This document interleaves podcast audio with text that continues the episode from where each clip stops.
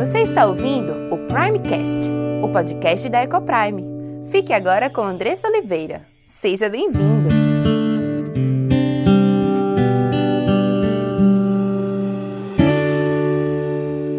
Olá, meu nome é Andressa Oliveira filha e serva do Deus Altíssimo, esposa de Gabriel, mãe de Diego, Cauã e Aimee, educadora e diretora da EcoPrime International Christian School. Tenho aprendido que Deus nos ensina sobre casamento, criação de filhos e educação cristã. Tenho estudado e conhecido dia a dia qual o plano perfeito de Deus para a sua igreja. E todo esse conhecimento tem trazido uma linda transformação em nossa casa entre meu marido e eu, entre nós e nossos filhos.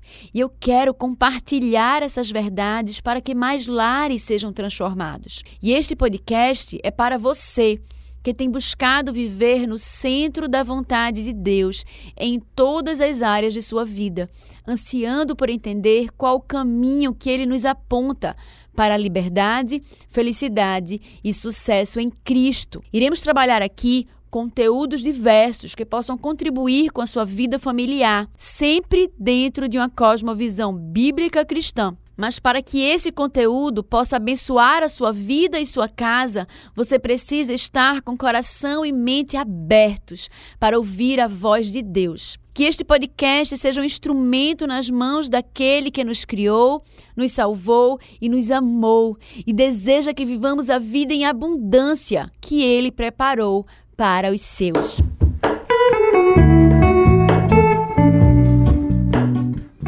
E hoje eu queria contar uma história para vocês.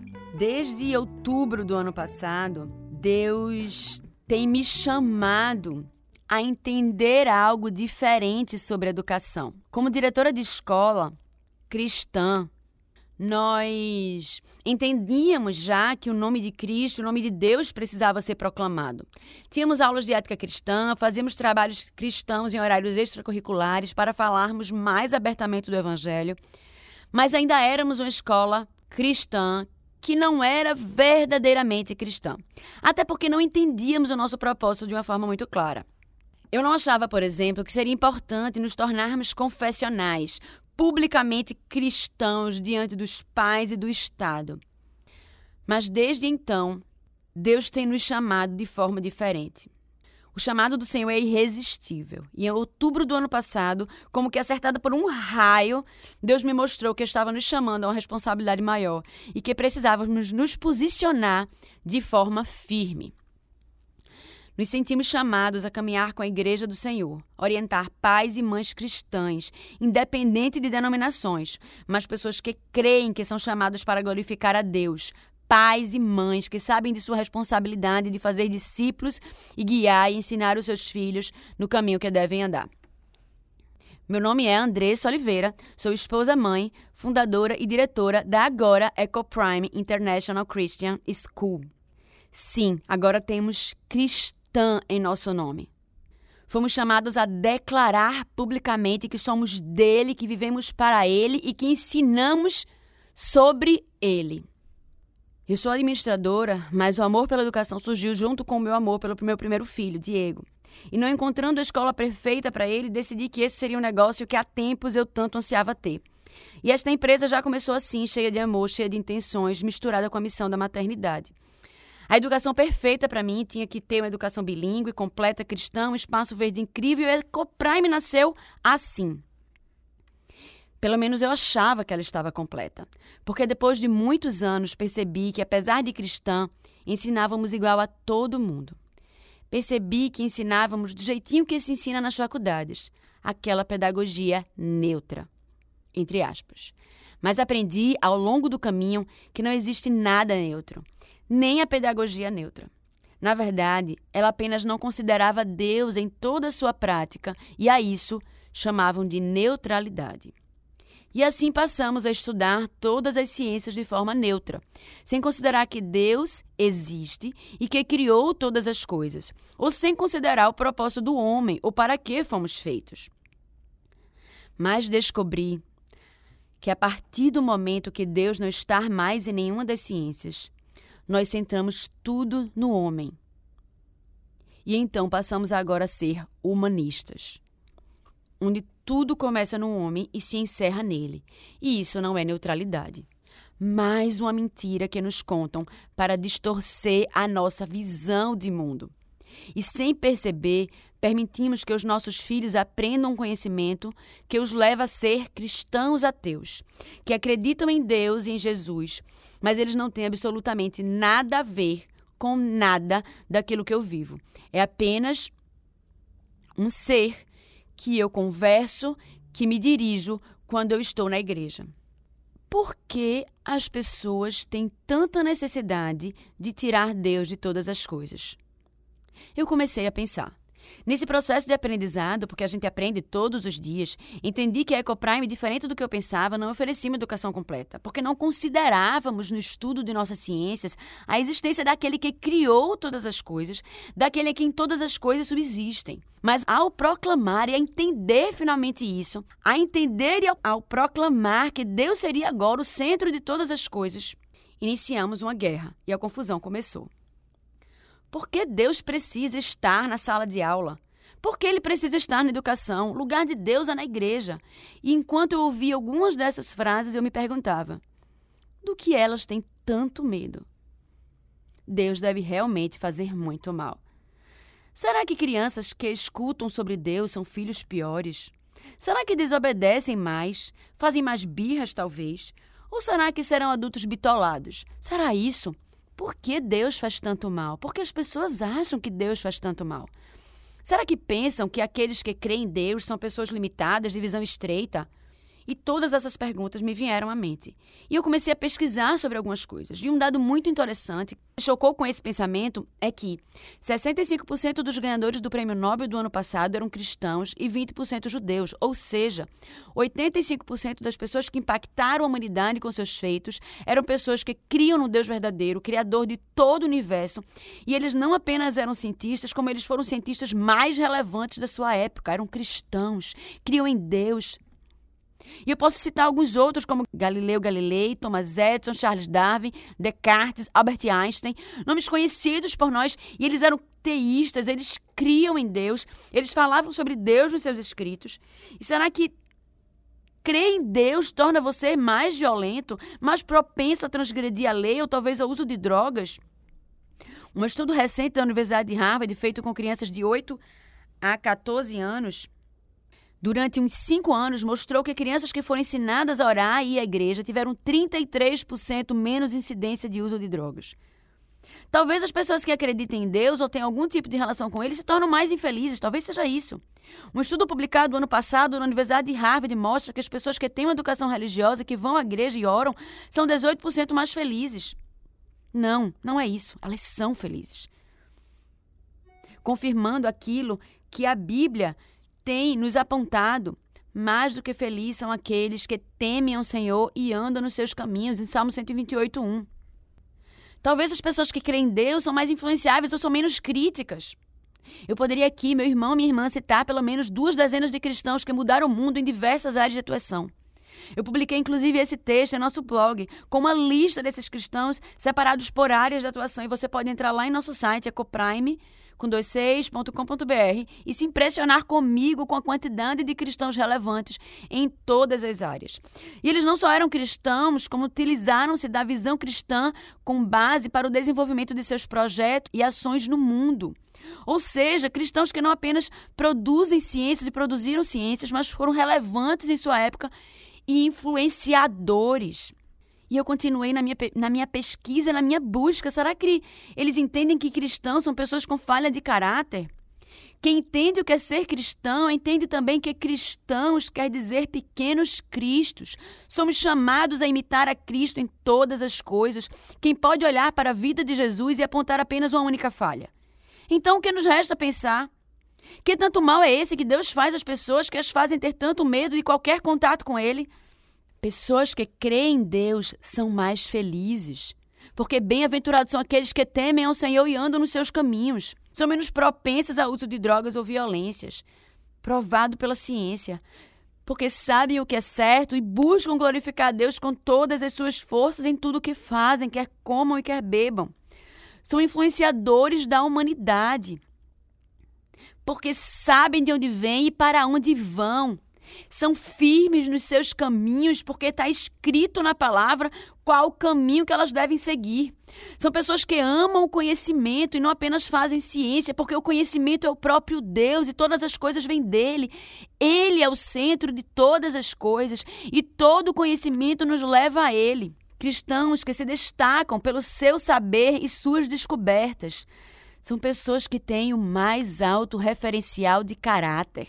Aqueles que têm a Bíblia como referência ainda aprendem a ser excelentes esposas e maridos, porque a Bíblia nos fala sobre isso e nos chama à excelência em todas as coisas e nos ensina como sermos esposas amorosas, submissas, que respeitam os seus maridos.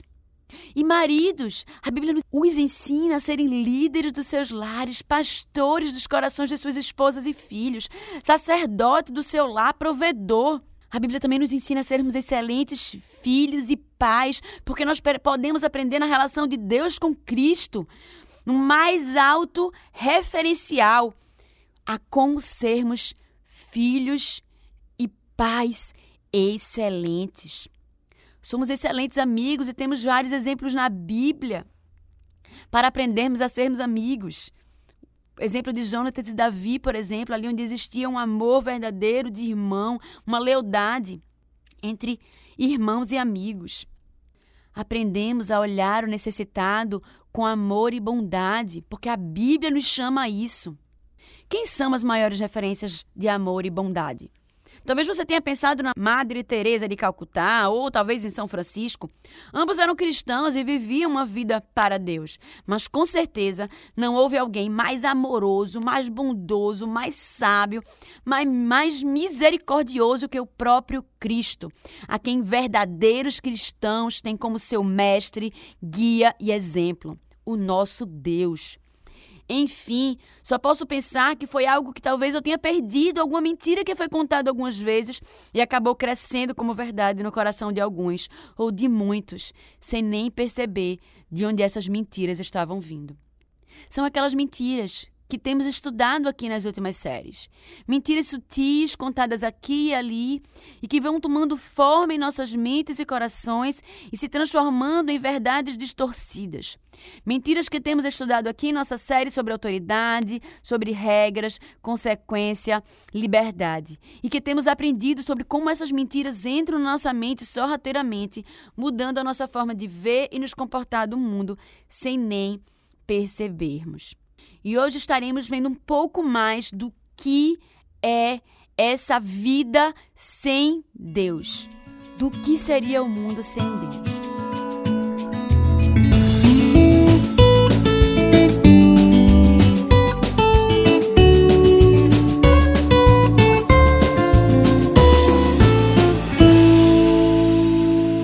O texto de hoje foi feito em cima de Eclesiastes 3:16 a 4 1:6. E esse texto, ele traz um pouco, o pregador ele traz a visão do que seria um mundo sem Deus. O mundo hoje tem negado a Deus, o mundo hoje tem buscado viver longe de Deus, tem tentado tirar Deus de todas as equações, tem tentado tirar Deus de dentro da educação, que é a base, que é onde a partir da educação nós somos formados. A educação ela se dá inicialmente na escola, junto com a família, e nos primeiros anos há estudo em que o nosso caráter é formado. A Bíblia, lá em Provérbios, ela mostra a educação ou a vida do homem sendo dividida em três etapas. De 0 a 7 anos, onde a gente tem o conhecimento, onde a gente absorve todas as coisas, é a fase onde nossos filhos perguntam: o que é, o que é isso, mãe? O que é isso, pai? E eles estão entendendo o que é que é cada coisa. A parte do entendimento que se dá dos 7 aos 14 anos, que é a fase dos porquês, onde eles estão conectando aquele conteúdo que eles aprenderam. E a partir dos 14 anos inicia-se a fase da sabedoria, onde eles aplicam todo o conhecimento na sua forma de viver. E muitas vezes não percebemos que na fase mais importante da vida dos nossos filhos, delegamos, terceirizamos a educação deles a instituições que os ensinam sobre o mundo sem Deus, que negam a Deus. Porque uma educação que não é centrada em Deus é uma educação que é centrada em quê? A Bíblia diz que nós não podemos servir a dois senhores. Se nós aborrecemos a um, agradamos o outro, e se agradamos a um, aborrecemos o outro. Se a nossa educação, se a educação não é centrada em Deus, ela é centrada no homem. Então ela é humanista, ela é secular e ela apresenta ao seu filho o um mundo sem Deus. E nem percebemos que quando damos ou permitimos que os nossos filhos tenham esse tipo de instrução, quando nós negamos a Deus, quando nós apresentamos esse mundo a eles, nós negamos também quem nós somos. Pois a Bíblia diferencia o homem do restante das criaturas, porque o homem é o único ser em toda a criação criado à imagem e semelhança de Deus. Agora, se negarmos a Deus, o que resta ao homem ser? O mesmo que as demais criaturas. Então, o homem e as demais criaturas possuirão não apenas a mesma natureza, mas também o mesmo valor. Não é isso que os evolucionistas alegam? Que o homem é só mais uma espécie dentre milhares e milhares? O que diferencia você de um gato ou uma tartaruga marinha? É porque, na visão cristã, na cosmovisão cristã, ou seja, na visão de mundo cristão, você é imagem de Deus e eles não. Agora, se você nega a existência de Deus, ou se o seu filho tem aprendido sobre uma ciência sem Deus, se ele tem aprendido uma ciência que nega a existência de Deus, compreenderemos por que, se nós matarmos uma tartaruga marinha, nós cometemos um crime inafiançável e se alguém atirar na cabeça de alguém, sendo menor de idade, não acontece nada com você. Porque o sistema pagão nega a imagem de Deus no homem. E se Deus não existe, você não é a imagem dele. Não há diferença entre você e um macaco, entre você e uma formiga. Isso em termos de natureza e em termos de valor é ainda pior, porque quando o homem é igualado em valor às demais criaturas, elas passam a ter mais valor do que o homem. Preste atenção nisso e a razão é muito simples. A razão disso é que os homens serão vistos como mais evoluídos do que as demais criaturas. E se as demais criaturas não evoluíram, então são elas que precisam de proteção, por serem elas menos evoluídas. Os homens serão vistos como opressão das criaturas e elas que precisarão de leis específicas para não serem oprimidas pelos mais evoluídos. E os mais evoluídos, homens, de leis específicas para serem condenados. Simples assim. Deu para entender porque alguns animais têm o mesmo valor que os homens?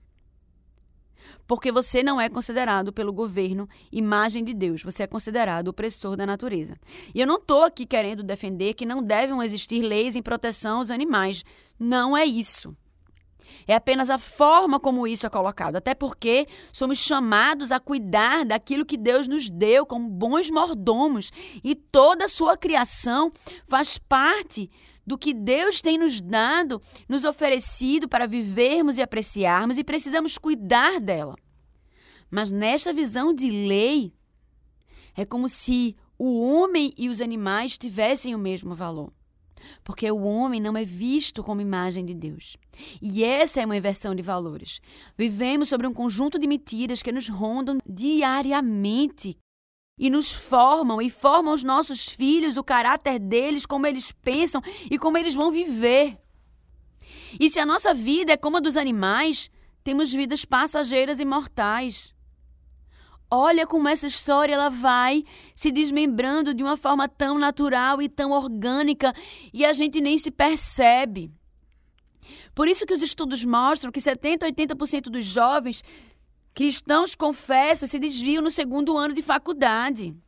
Porque os nossos filhos têm tido uma educação humanista, centrada no homem, onde Deus não existe, onde nós homens somos iguais em valor aos animais. E se a nossa vida é como os animais, temos vidas passageiras e mortais. Se observamos o mundo apenas pela ótica naturalista, materialista e evolucionista, que é como eles têm aprendido na escola, a injustiça, a maldade e a opressão nunca terão fim. Então, todos nós, justos e injustos, nos encontraremos apenas no túmulo, onde não há mais esperança. Se o mundo for observado a partir de uma ótica naturalista, e que não há nada além do mundo material, se observarmos dessa forma, não há fim para a injustiça. Portanto, se não há julgamento final, não há diferença entre viver como Hitler ou viver como o apóstolo Paulo.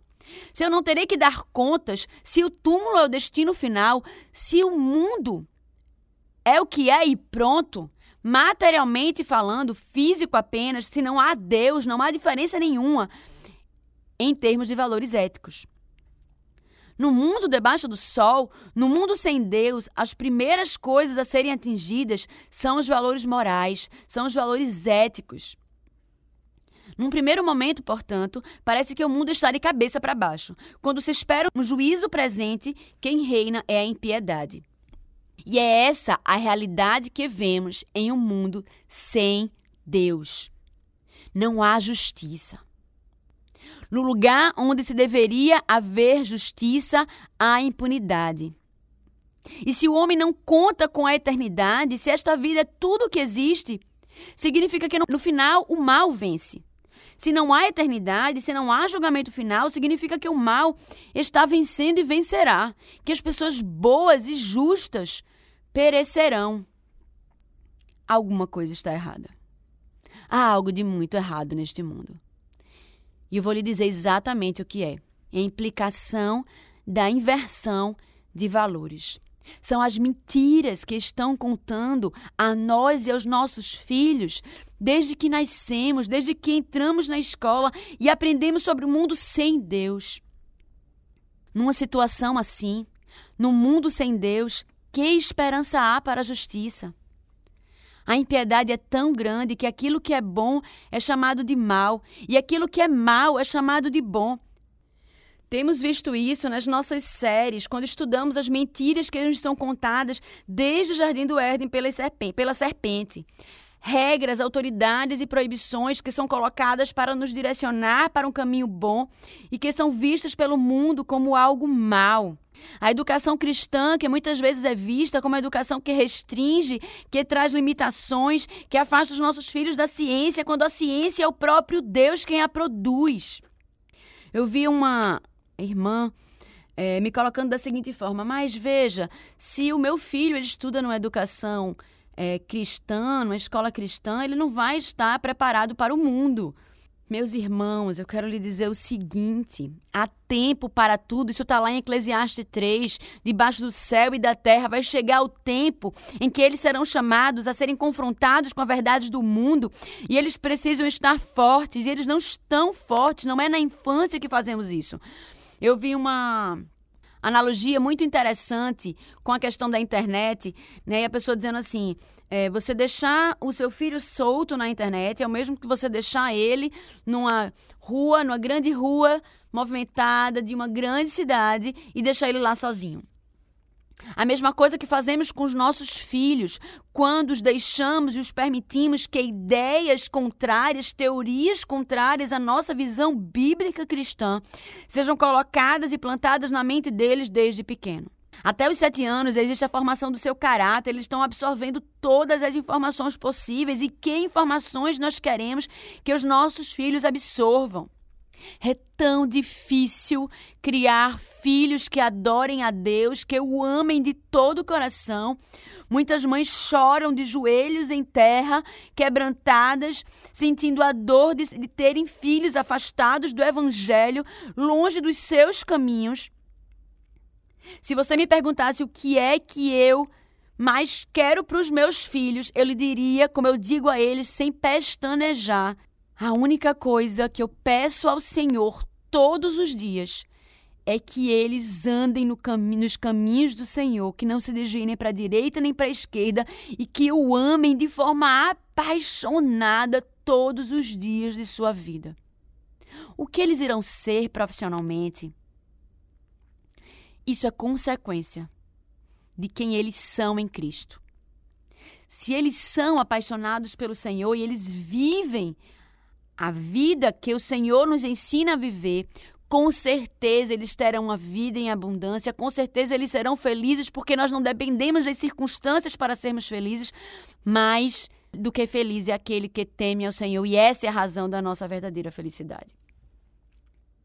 Então, se nos preocupamos com os nossos filhos, se essa é a nossa principal razão de buscarmos formá-los e ensiná-los, porque temos dividido a nossa missão de educar, de ensinar, de proteger e cuidar a pessoas e instituições que têm ensinado a eles sobre o mundo sem Deus. Que tem colocado na vida do seu filho plantado na cabeça e no coração dele mentiras que, os, que o mundo contam. E não é culpa deles, eles estão cegos e não conseguem ver porque a palavra é a única que nos liberta.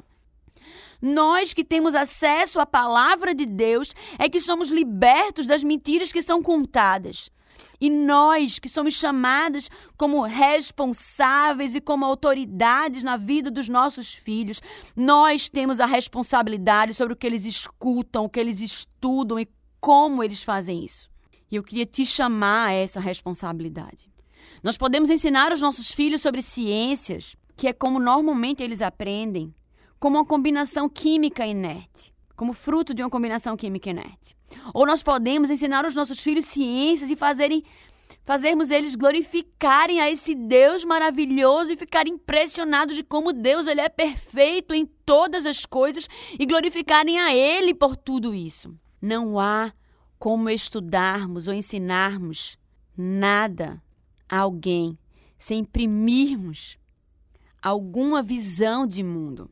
E como cristãos, como aqueles que sabem de onde vêm e para onde vão, nós precisamos inserir a visão de mundo centrada em Deus, em Cristo, a cosmovisão cristã para os nossos filhos. Eles precisam estudar ciência, sabendo que foi Deus que criou todas as coisas. Eles precisam estudar história, sabendo onde a história iniciou e onde ela se findará com a volta de Cristo. Maranata, vem Senhor Jesus. Deus está executando o seu decreto e conduzindo a história para um fim, para um tempo determinado, para um lugar determinado. E haverá um tempo em que o mal não mais existirá. E esse tempo e lugar já estão marcados. Quando? Não sabemos. Mas se Deus não existe, tudo é possível, tudo é permitido. Não existe bem. O homem fará tudo o que ele quiser, inclusive só o mal. O aumento da impiedade na sociedade humana mostra as pessoas como animais. E animais não têm conceitos de certo ou errado, de justo ou injusto. Enfim, o teste de Deus sobre a humanidade demonstra o verdadeiro caráter do homem sem Deus. Uma história me chamou muito a atenção há um certo tempo atrás, quando eu li, se eu não me engano, era em 1 e 2 Reis, e ele falava de um homem que ele estava viajando com sua concubina, e ele entra, chega a uma das cidades de Israel, e os homens querem é, espancá-lo. E ele vai se esconde, e alguém toma ele e acolhe ele na sua casa, ele e sua concubina, e os homens eles não cessam e eles querem invadir aquela casa, eles querem tomar aquele homem, eles querem violentá-lo. E para se proteger, ele coloca para fora da porta sua concubina. E eles a estupram até a morte. E quando o barulho cessa do lado de fora, ele abre a porta e ele vê a mulher daquele jeito. Ele esquarteja a mulher e a espalha por toda aquela cidade para que os homens pudessem ver aquilo que eles fizeram. E eu fiquei impressionada e, e pensando, meu Deus, o que é que nós temos a capacidade de fazer, sentir? Nós podemos olhar para a Segunda Guerra Mundial e ver as atrocidades que foram feitas através da pessoa de Hitler, que colocou e trouxe tantas mentiras que foram colocadas na cabeça daqueles homens, daquela nação inteira, que foi capaz de cometer tantas atrocidades. Mas nós não devemos nos surpreender. Nós, humanos, somos capazes de fazermos todo tipo de maldade quando não temos Deus. E nós que temos e conhecemos essa verdade, não podemos nos gloriar porque não merecemos a graça e a misericórdia do Senhor nas nossas vidas. Nós precisamos olhar esses homens da mesma forma com que Deus nos olhou, com graça e misericórdia. Porque não somos melhores do que eles. mas somos chamados a proclamar essa verdade aos quatro cantos, porque essa verdade ela transforma, essa verdade ela liberta.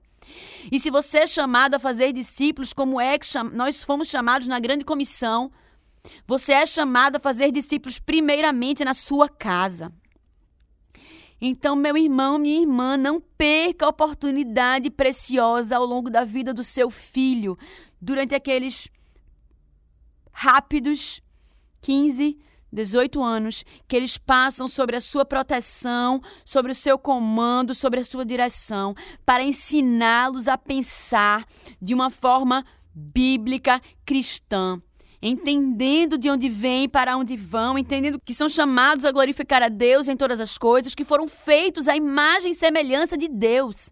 Eles não foram frutos de uma explosão. Não permita que eles sejam ensinados dessa forma, mas que eles sejam ensinados da forma correta que eles foram chamados para serem filhos obedientes e amorosos, que a autoridade sua ela é valiosa, importante, prova de amor de Deus na vida dele, e que suas regras e suas proibições são provas de amor sua, do seu marido, dos seus, do, dos seus pais, dos pais para com os filhos, para que eles andem no caminho certo. A injustiça terá o seu fim.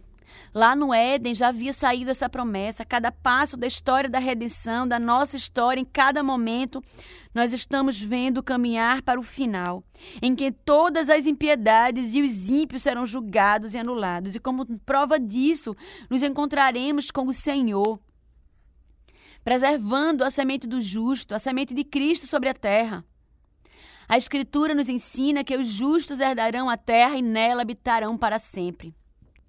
Mas a Bíblia diz também que quanto aos ímpios, eles serão lançados no inferno. Nós não poderemos ver, nós não podemos ver a diferença entre justos e injustos aqui. Porém, diante do grande dia do Senhor, na consumação do século, quando ele, o Senhor, assentado em seu trono, lá naquele dia, e o Senhor enviar os seus santos anjos, ele separará os maus de entre os justos tal como um pastor separa os bodes das ovelhas, definitivamente ali se verá a diferença daqueles que servem a Deus e os que não servem. E como pais que amam os seus filhos, que temem ao Senhor e que entendem o mandamento que ele nos dá, temos o compromisso, o mandamento de ensinarmos os nossos filhos nos caminhos do Senhor, de fazerem eles discípulos daqueles que os chamou e que tem o poder de transformar, de mudar e de salvar. Que possamos todos, famílias inteiras, nos encontrarmos com Cristo naquele dia, olhando para ao nosso redor e vemos os nossos filhos conosco, alegres e felizes pela graça do Senhor dada em nossas vidas. Louvado seja o nosso Deus que nos deu a Sua palavra, a qual podemos estudar e nos debruçar para entender a Sua verdade. Deus é bom e fomos criados por Ele e para Ele. Tudo que se fez veio dele e tudo nos leva a Ele. O excesso de Deus que as pessoas tanto temem nos traz alegria verdadeira, paz que excede todo entendimento, sabedoria admirável, amor pelo conhecimento, porque Ele é o próprio conhecimento, Ele é a própria sabedoria de Deus, misericórdia para com o processo e amor pelos que nos rodeiam contato com Deus pode te trazer não apenas uma, mas todas essas coisas. Ele nos faz muito bem e só nele temos capacidade de encontrar a verdadeira felicidade. Mais do que feliz é aquele que teme ao Senhor e anda nos seus caminhos. Diz o salmista em Salmo 128, 1 que possamos viver essa verdadeira felicidade junto aos nossos filhos. Porque o tempo corre e não sabemos o dia em que ele voltará e precisamos estar prontos com a nossa casa. Então, meu irmão e minha irmã, eu queria lhe fazer repensar aquilo que você tem ensinado e aquelas pessoas que você tem deixado e permitido que o seu filho aprenda. Que Deus te guie, que te encha de sabedoria e que te mostre o caminho certo a seguir. E se você foi abençoado por esse conteúdo, compartilhe com aqueles que você ama. Faça parte desse movimento de proclamar as verdades transformadoras do Senhor. Obrigada pela sua audiência e até o próximo episódio.